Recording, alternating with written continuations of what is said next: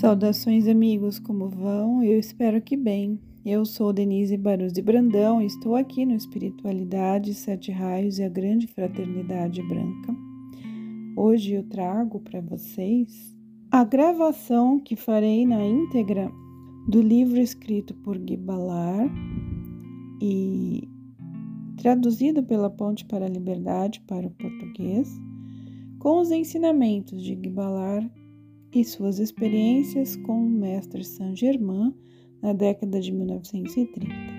Então, o livro se chama Eu Sou a Presença Mágica Ensinamentos do Mestre Saint-Germain.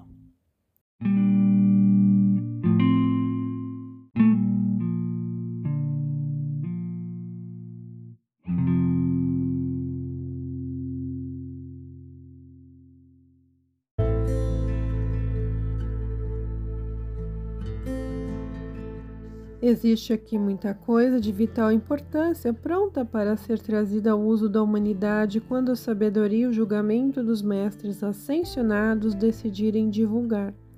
Haverá um outro grande cataclismo que romperá a superfície da Terra, removendo, por causa da destruição autocriada, aqueles seres humanos que têm a ignorância e a presunção de dizer Deus não existe.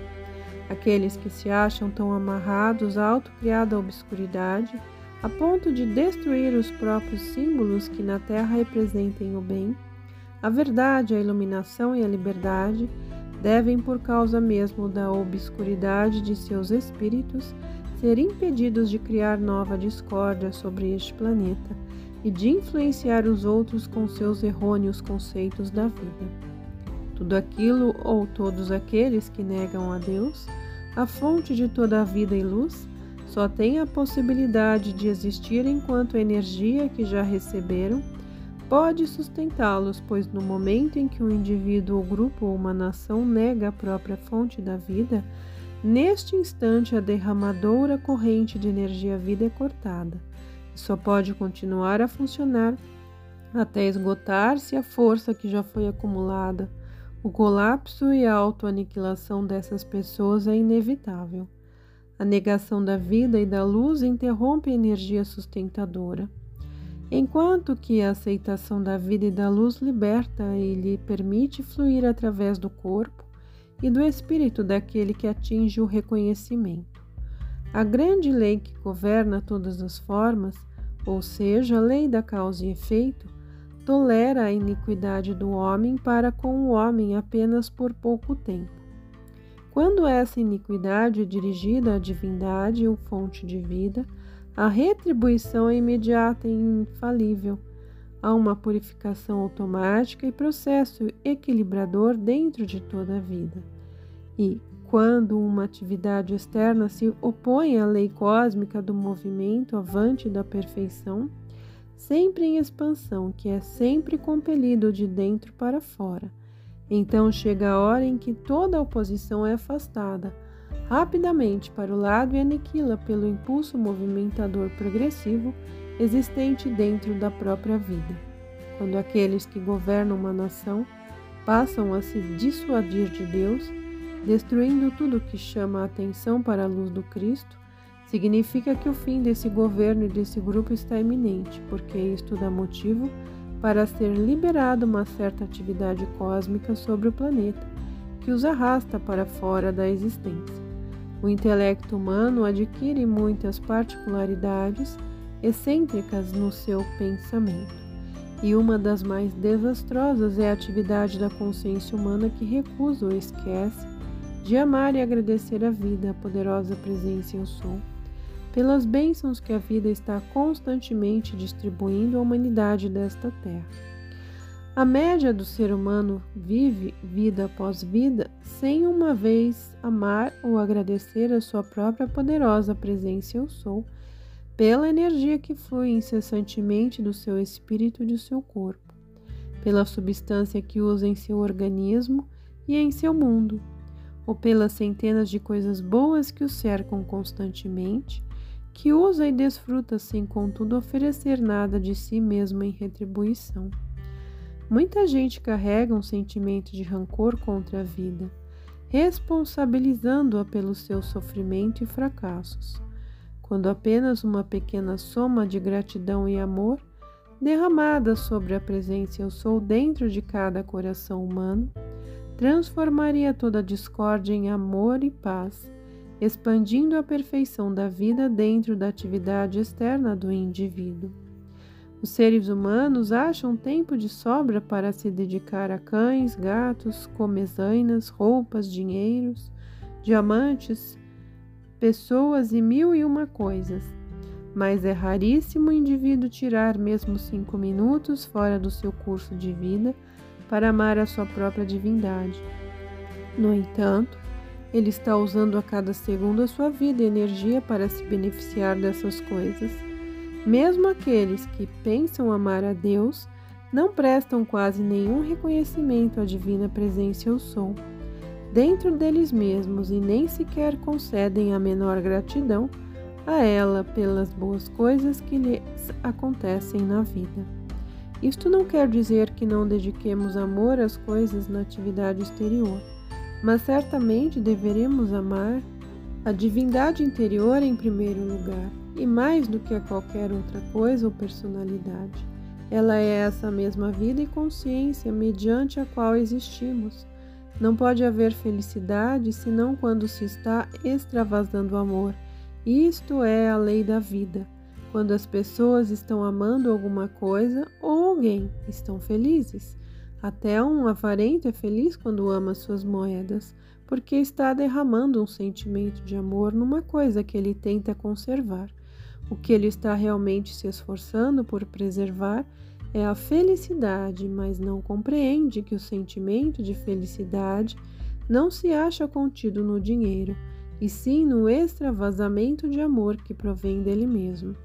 Nesse transbordamento, deixa a vida se escoar ininterrupta e harmoniosamente. Entretanto, tendo recebido todo o bem de que sempre nos servimos, da poderosa presença eu sou, que constrói todo o corpo físico, a primeira e grande manifestação do nosso amor, pertence sempre à nossa própria chama de Deus individualizada. A poderosa consciência da vida dentro de nós, que nos habita a reconhecer a nossa própria existência e fonte de toda a vida quando dizemos eu sou. Nesta palavra está tudo de Deus e nada na experiência humana é realmente importante senão tudo de Deus. Quando o indivíduo aceita, reconhece e sente Deus na plenitude, é feliz. Ele possui todo o bem, então vive na mansão do Pai. É possível que alguma coisa seja mais importante ou maior do que a plenitude de Deus? Somente com a compreensão e o sentimento disto pode a humanidade romper as cadeias das limitações autocriadas. Agora deveis descansar, depois terei o privilégio de vos escoltar através desta cidade subterrânea, onde vereis os irmãos trabalhando. Faço apenas um pedido: que nenhum detalhe deste trabalho seja revelado sem permissão do mais alto mestre em serviço. Saint Germain desejou-nos boa noite e fomos para os nossos quartos. Estes eram construídos num tipo de arquitetura similar às dos gregos e romanos, embora fossem muito mais antigos. O quarto que me foi designado tinha uma banheira romana embutida, a mais bela coisa desse gênero que vi até agora. Por toda parte, a atmosfera estava carregada com a fragrância de flores mais frequentemente de rosas. Pela manhã fomos despertados por uma suave música tocada sobre instrumentos do mais estranho tipo, cujo efeito em nossos corpos dificilmente pode ser descrito, porque dava a sensação de bem-estar e liberdade, como se uma pressão estivesse sendo afrouxada de qualquer maneira. A sensação continuou a aumentar e, conquanto sentíssemos claramente que alguma mudança se processava dentro de nós, não podíamos imaginar até o ponto que nossos corpos internos estavam sendo harmonizados. O fato curioso de toda a experiência é que, quando comparamos impressões uns com os outros, todos tinham sido afetados de maneira semelhante. Ao entrarmos na Câmara do Conselho, Saint-Germain pediu-nos que nos sentássemos e o almoço foi servido imediatamente. O que primeiro apareceu foram frutas deliciosas, depois veio o que ele chamava cereal do sol, sobre o qual havia uma substância como mel e nata batida. Muitas outras iguarias foram servidas e terminamos a refeição com uma bebida quente e fumegante que substituiu o café mas que não tinha gosto de nenhuma substância física que eu havia provado até então. Mesmo depois de tantas experiências, sempre me pareceu maravilhoso as coisas surgirem ao comando consciente desses abençoados mestres ascensionados. Tudo vinha diretamente da substância universal, do mesmo instante em que eles desejavam alimento, vestuário, ouro, enfim, toda e qualquer coisa de que necessitavam. Eles são tudo o que a palavra mestre significa. É a única descrição que lhes faz justiça. São gloriosos e grandiosos sempre. Ao nos levantarmos da mesa, ouviu o amigo de Gaylor dirigir-se a Lito chamando-a Vossa Alteza, e novamente me admirei daquele título ser usado num retiro. Ela voltou-se para mim e, de modo muito gracioso, explicou: O meu irmão, a quem encontrastes, herdou o título de príncipe Rexford e eu o de princesa Luísa. O meu tem me acompanhado através dos anos sem nenhuma razão especial, eis porque sou chamada muitas vezes Vossa Alteza. Perdoai minha curiosidade, repliquei enquanto imaginava como esses mestres ascensionados eram atentamente vigilantes a cada um dos meus pensamentos e sentimentos. Vinde, disse Saint-Germain, iremos primeiro à câmara da televisão. Seguimos-lo e chegamos logo a uma grande câmara circular. No centro da sala havia um enorme refletor rodeado por um labirinto de aparelhos elétricos, tendo ao lado um grande disco. Este aposento, explicou Saint-Germain, está isolado de um modo especial, que nos habilita a efetuar observações de grande precisão. Por meio deste instrumento, focalizando o disco sobre um ponto dado da superfície da Terra, podemos ver instantaneamente qualquer lugar ou qualquer atividade que esteja ocorrendo em qualquer distância. Notai, vou dirigi-lo para Nova York. Virou o disco e vimos tão claramente como se estivéssemos em Manhattan, a grande estação central, a Quinta Avenida e a Estátua da Liberdade. Depois, virando o disco para Londres, mostrou-nos a Praça Trafalgar, as casas do Parlamento, o Museu Britânico, o Banco da Inglaterra e o Rio Tamisa. Virou novamente e vimos Melbourne e Yokohama. Podíamos observar tudo tão nitidamente como se estivéssemos fisicamente presentes. Este maravilhoso instrumento, continuou ele, está em uso neste retiro há mais de cem anos. Vinde agora ao aposento contíguo. É a sala do rádio. Notai o silêncio absoluto que existe aqui. As paredes, o chão e o teto estão cobertos por uma substância precipitada que a torna positivamente à prova de som e de vibração. Encaminhou-se para o instrumento que havia no centro da sala e dirigiu-o para Nova York. Imediatamente ouvimos o som do tráfego e ao nos aproximarmos para ouvir melhor, podemos escutar clara e distintamente a conversa das pessoas que passavam na rua. A distância não constitui obstáculo. Este instrumento, disse-nos, brevemente estará em uso por toda parte. Agora vamos ao laboratório de química, onde alguns dos irmãos estão trabalhando em muitas invenções maravilhosas. Aqui foram descobertos meios de neutralizar gases destrutivos, produtos químicos e várias espécies de atividades que a força sinistra, com suas garras desastrosas, pode tentar usar contra a humanidade.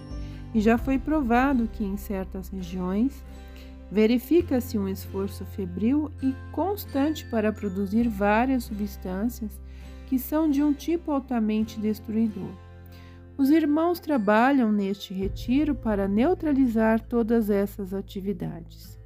Toda vez que membros transviados da humanidade descobrem um reagente mais destrutivo que o comum, o químico que faz tais experiências sempre perde seu corpo quando esse trabalho diabólico chega a um certo ponto, porque a qualidade destrutiva que ele deseja empregar sobre o corpo da humanidade reage contra o seu próprio corpo. Em seguida, visitamos a câmara do raio cósmico. Esta sala, explicou Saint-Germain, é revestida com puro ouro metálico. Os irmãos de um certo adiantamento que trabalham aqui são instruídos no sentido de estabelecer diferença entre os vários raios, dirigi-los e aplicá-los em admirável benefício. Os grandes mestres ascensionados estão constantemente observando no mundo aqueles estudantes cujos adiantamentos lhes permitirão aprender este trabalho. Quando Bob compreendeu esta fase de suas atividades, ficou mais entusiasmado. Eu gostaria de servir desta maneira, exclamou. Veremos, respondeu Saint-Germain, sorrindo sabiamente. Entre os que trabalham nesta sala há sete irmãos e três irmãs, que estão justamente completando seu treinamento no emprego desses raios. No próximo conselho, eles serão designados para seus respectivos campos de serviço, usando essa atividade para a qual preparou-os o adestramento de muitas vidas. Agora vamos visitar a Câmara da Arte, onde 20 irmãos e 10 irmãs estão sendo exercitados em uma nova espécie de arte que introduzirão no mundo exterior. Eles estão sendo instruídos a respeito do segredo das cores imperecíveis e aprendendo como fabricá-las. Dentro dos próximos 20 anos, esta nova forma de arte encontrará seu caminho na vida da humanidade e trará consigo uma extraordinária melhoria. Daqui iremos à Câmara de Música e eu vos asseguro que é um belíssimo lugar e a perfeição dos instrumentos é realmente notável. Saint-Germain conduziu-nos e entramos cheios de grande ansiedade. Este é um novo metal destinado a instrumentos de banda, facultando-lhes a propriedade de produzir um incrível som delicado.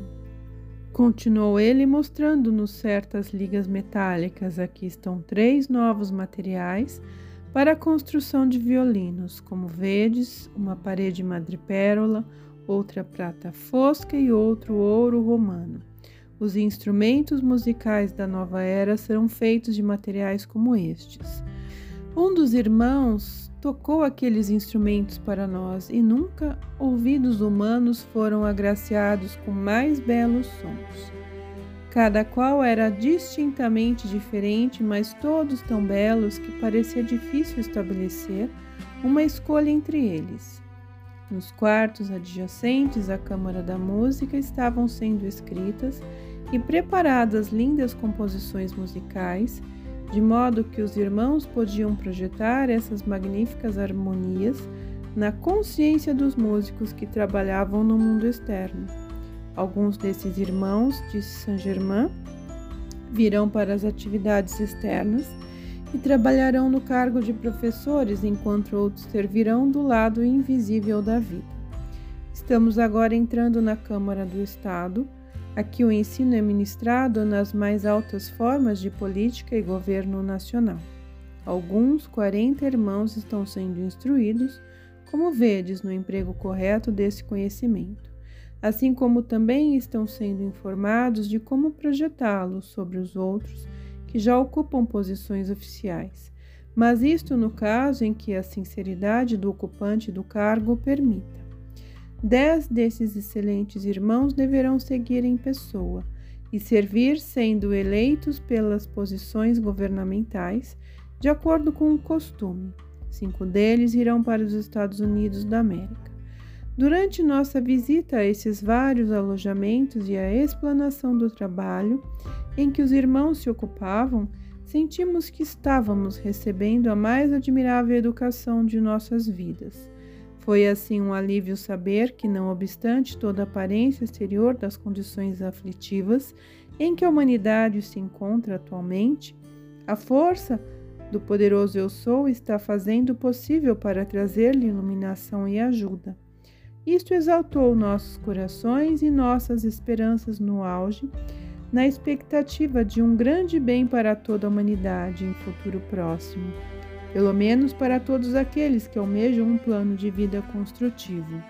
Mostramos-nos câmaras secretas de riquezas incalculáveis, outras de documentos tão velhos que pareciam quase inconcebíveis.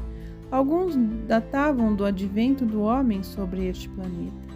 Quando voltamos à Câmara do Conselho, verificamos que tínhamos nos afastado por oito horas nessas visitas. Nenhuma só vez em toda essa maravilhosa cidade subterrânea encontramos a menor partícula de poeira, detrito ou desordem, de qualquer espécie. Tudo se conservava em estado admirável, limpo e perfeito. Ficamos estupefatos diante de tudo isso. Saint Germain explicou-nos novamente a lei que se relaciona a tal fato. Essa limpeza perfeita é mantida pelo emprego consciente dos grandes raios cósmicos, e dentro dos próximos 100 anos, centenas de donas de casa estarão usando o raio violeta para conservar suas casas nesse mesmo magnífico estado. Ó, oh, que a humanidade possa depressa compreender que glória, liberdade e bênção estão prontas para seu uso a todo instante. Quando todos se apegarem com firmeza aos maravilhosos ideais, tenazmente confiantes na poderosa presença eu sou, e souberem que ela é o único poder verdadeiro de realização permanente. De súbito, sentimos uma tremenda vibração e olhando em volta, vimos cinco mestres ascensionados que chegavam da Índia, pois os homens usavam turbantes. Havia duas damas e três cavalheiros. Ao lhes sermos apresentados, ficamos realmente surpresos, porque um dos cavalheiros e uma das damas eram dois mestres de quem tínhamos ouvido falar. O cavalheiro aproximou-se de nós, Rex, Bob e eu, a dama de pérola e nada, dirigindo-nos um amável convite para sermos seus hóspedes enquanto estivéssemos na Índia e que considerássemos sua casa como nossa em qualquer tempo. Quereis trazer estes amigos até nós como nossos hóspedes quando estiverem em condições de vir até a Índia? Perguntou o cavalheiro, voltando-se para o amigo de Gaylor. Terei imenso prazer em aceitar vosso convite, replicou, e levá-los a Bombém em meu iate. Saint Germain então pediu a todos que nos sentássemos a fim de saborearmos um outro jantar precipitado. A refeição inteira parecia mais deliciosa do que as outras. Ouvimos com atenção os planos para o trabalho e os relatos daqueles que já tinham sido efetuados. Pela primeira vez na minha vida, compreendi quão pouco o mundo externo conhece essa verdadeira atividade interna e como se tornam insignificantes os empreendimentos humanos em comparação com os que são realizados por esses mestres ascensionados que expressam sua plena liberdade como filhos de Deus. É, na verdade, uma dádiva afortunada que existem mais infinitos e magníficos modos de vida do que aqueles que nossa humanidade está agora experimentando. Quando alguém consegue pôr de lado seus próprios conceitos mentais, o suficiente para obter uma perspectiva de seu próprio intelecto em relação ao resto do universo. Começa a aprender alguma coisa da importância realmente. Todos nós necessitamos fazer viagens mentais para desenvolver nossas capacidades mentais e compreender que cada intelecto humano é somente um desses 3 bilhões de almas, aproximadamente encarnadas sobre esta Terra. Nossa Terra é um dos menores planetas do nosso sistema solar. Nosso sistema é apenas um átomo na galáxia a que pertencemos e a galáxias de galáxias.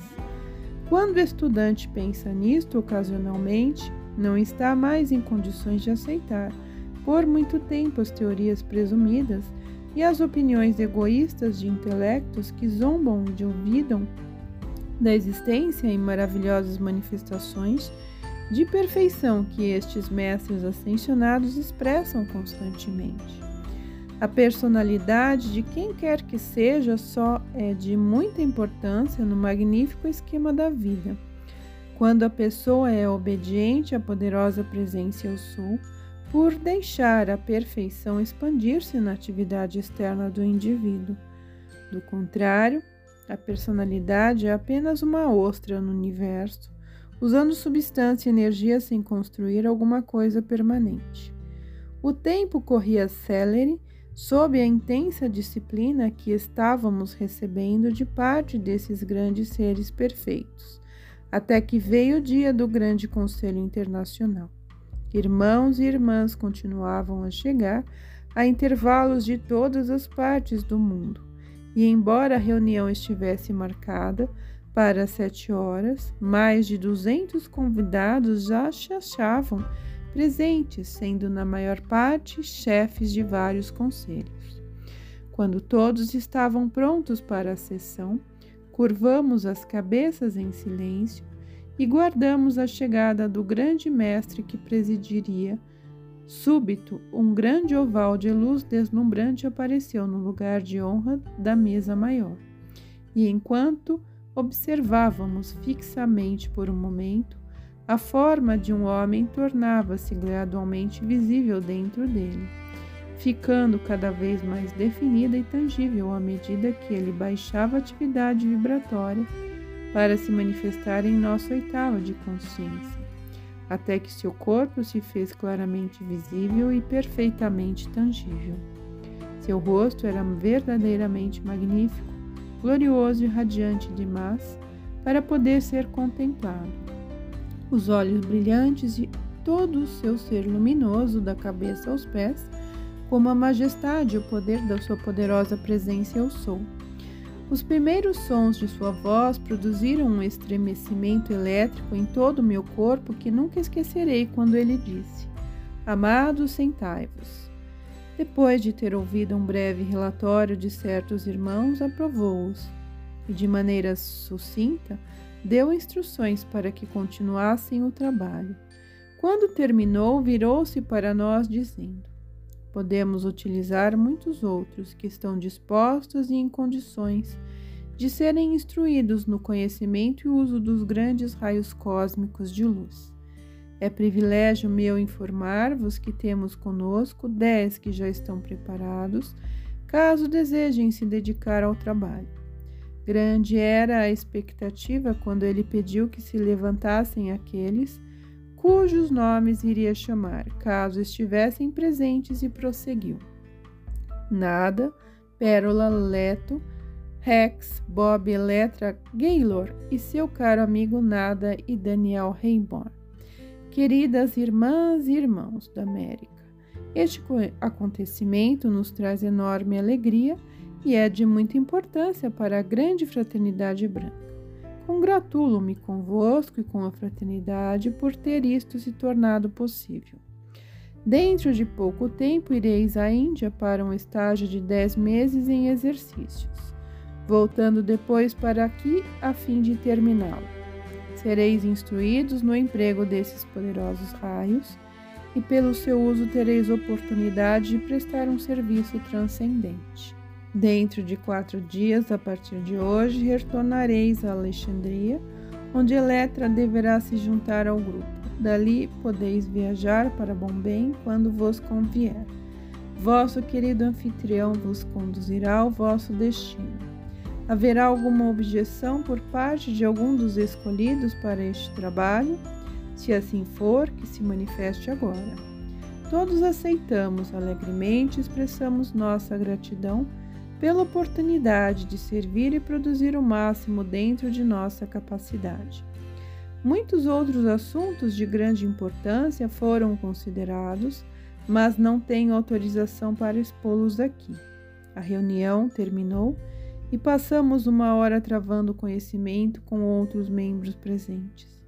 Nosso amigo da Índia apresentou-nos ao mestre presidente e nunca poderei esquecer a força que se projetou e percorreu meu corpo todo ao trocarmos um aperto de mãos. Tive a impressão de que eu estava sendo erguido completamente do chão. Um dos irmãos da América do Sul trouxe-nos saudações de Gaylor, a quem ele vira dois dias antes.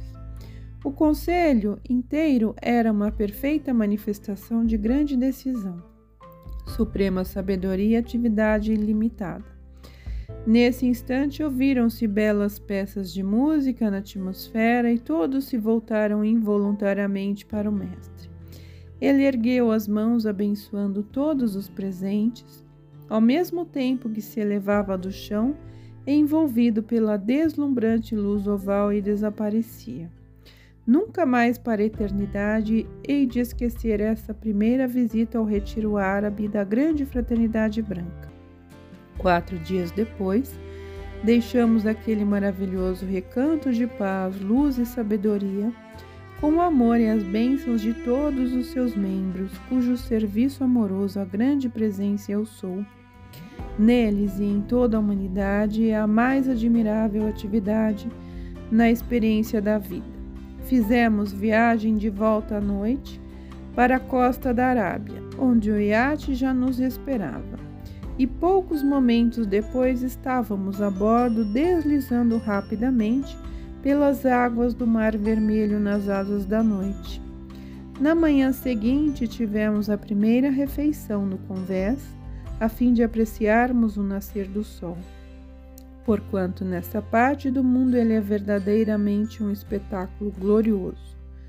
Na tarde do segundo dia chegamos à casa de Eletra, em Alexandria, e soubemos que ela já estava perfeitamente ciente de que deveria servir juntamente conosco, utilizando os grandes raios cósmicos da luz de Deus que nunca falha.